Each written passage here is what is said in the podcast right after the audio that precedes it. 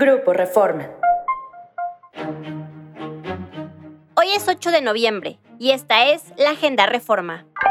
Nacional. Limita magistrado cuota a mujeres. En el Tribunal Electoral se plantea que cada partido o coalición postule solo cuatro mujeres a las nueve gubernaturas que se disputarán en 2024, en lugar de las cinco que ordenó el INE, para garantizar la paridad de género.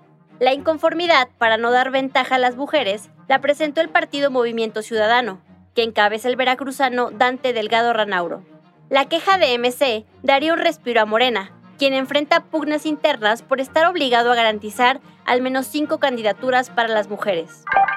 Deja la corte y se va de campaña. En solo 134 minutos, Arturo Saldívar pasó de la Suprema Corte de Justicia a la campaña política de Morena, el ministro y expresidente de la Corte, presentó ayer su renuncia a Andrés Manuel López Obrador tras 14 años en el cargo. Emplaza Ebrard a Morena. El ex canciller Marcelo Ebrard informó a sus operadores que emplazó a Morena para que mañana emita su decisión sobre las denuncias por irregularidades en el proceso para definir a su candidato presidencial. Internacional. Exportan droga en sacos de Segalmex. El gobierno de Hong Kong decomisó más de una tonelada de metanfetamina que estaba camuflada en forma de conchas de mar y que iba dentro de más de 600 costales con el logo de Segalmex y la leyenda Gobierno de México.